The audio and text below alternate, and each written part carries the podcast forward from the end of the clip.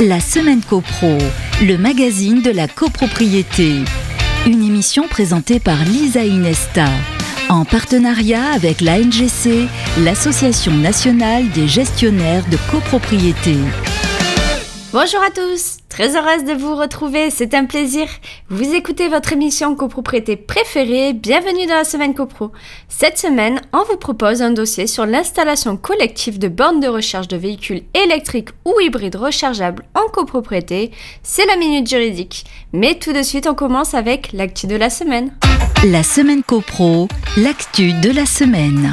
L'actu de la semaine, c'est la régularisation et le calorifugage des réseaux de chaleur et de froid, dont l'obligation sera étendue à compter du 1er janvier 2027 dans une optique de sobriété énergétique. En effet, c'est un décret du 7 juin 2023 qui sera complété par un arrêté qui prévoit que tous les systèmes de chauffage et de refroidissement de certains bâtiments, existants et neufs, devront être équipés de systèmes de régulation de la température et que les réseaux de distribution de chaleur ou de froid devront être calorifugés dès lors qu'ils traversent des locaux non chauffés ou non refroidis sera concerné par ces obligations prévues aux nouveaux articles R241-6 et R241-31-1 du Code de l'énergie, tout bâtiment ou partie de bâtiment à usage d'habitation ou dans lequel sont exercées des activités tertiaires marchandes ou non marchandes, y compris celui appartenant à une personne physique ou morale du secteur primaire ou secondaire seront à isoler les réseaux de distribution de chaleur ou de froid servant au chauffage ou à l'eau chaude sanitaire ou au refroidissement, y compris ceux raccordés à un réseau de chaleur ou de froid et situés à l'extérieur ou hors du volume chauffé ou refroidi. Les systèmes de régulation locale de chaud ou de froid devront, quant à eux, réguler automatiquement, selon un pas minimum horaire, la température de chauffage ou de refroidissement par pièce ou, si cela est justifié, par zone de chauffage ou de refroidissement.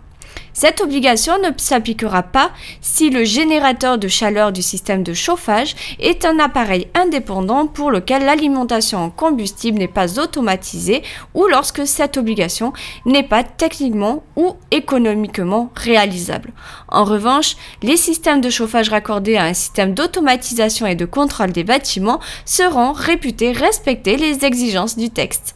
Ces dispositions seront ultérieurement précisées par l'arrêté à paraître qui viendra en remplacement des arrêtés existants du 3 mai 2007 et du 13 juin 2008. Ainsi va l'actualité, on passe à la minute juridique. La semaine copro, la minute juridique. Parlons aujourd'hui de l'installation collective de bornes de recharge de véhicules électriques ou hybrides rechargeables en copropriété. Le syndicat des copropriétaires peut en effet décider de l'installation d'une telle infrastructure. À savoir, le syndic était même tenu d'inscrire avant le 1er janvier 2023 la question à l'ordre du jour dès lors que l'immeuble possédait des emplacements de stationnement d'accès sécurisé à usage privatif et n'était pas encore doté des installations électriques intérieures et extérieures permettant l'alimentation de ces emplacements pour permettre la recharge des véhicules électriques et hybrides rechargeables et où n'était pas encore doté des installations de recharge électrique permettant un comptage individuel pour ces mêmes véhicules. Commençons par le commencement.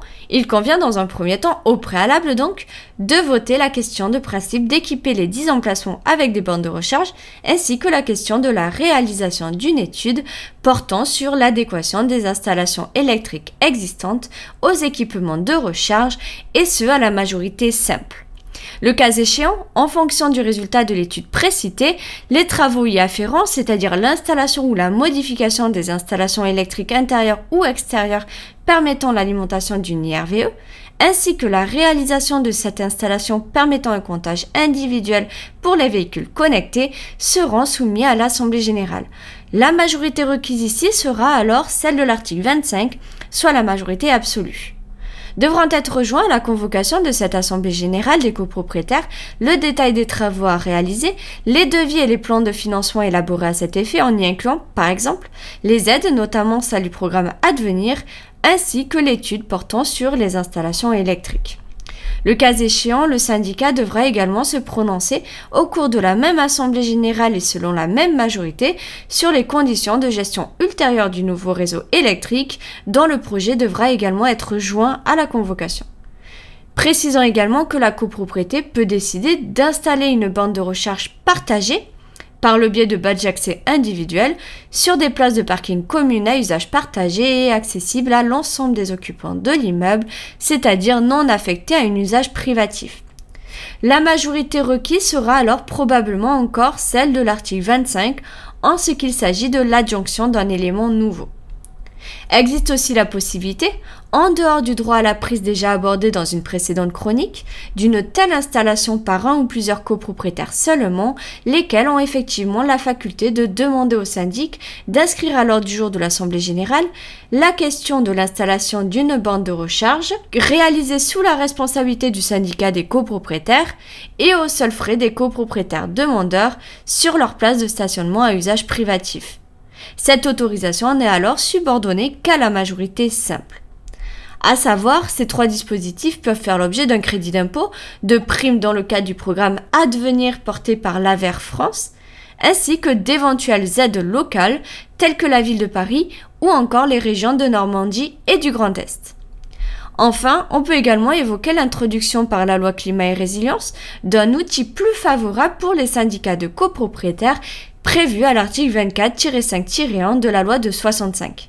Il s'agit de la conclusion, avec Enedis ou un opérateur privé, d'une convention d'installation sans frais pour le syndicat des copropriétaires, d'une infrastructure collective qui rend possible l'installation ultérieure de points de recharge pour les véhicules électriques ou hybrides rechargeables.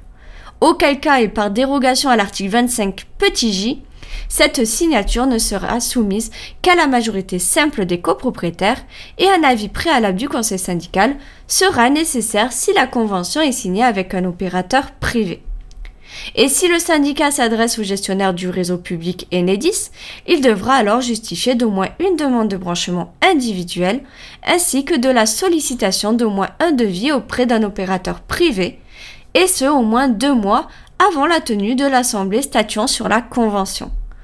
Dans le cadre de ces nouvelles conventions, dont le contenu est réglementé, seuls seront éventuellement à la charge du syndicat les frais relatifs à l'exécution de travaux qui seraient rendus nécessaires, et sauf si c'est Enedis qui se charge de leur maîtrise d'ouvrage, auquel cas ces frais seront inclus dans la contribution à verser par les futurs utilisateurs.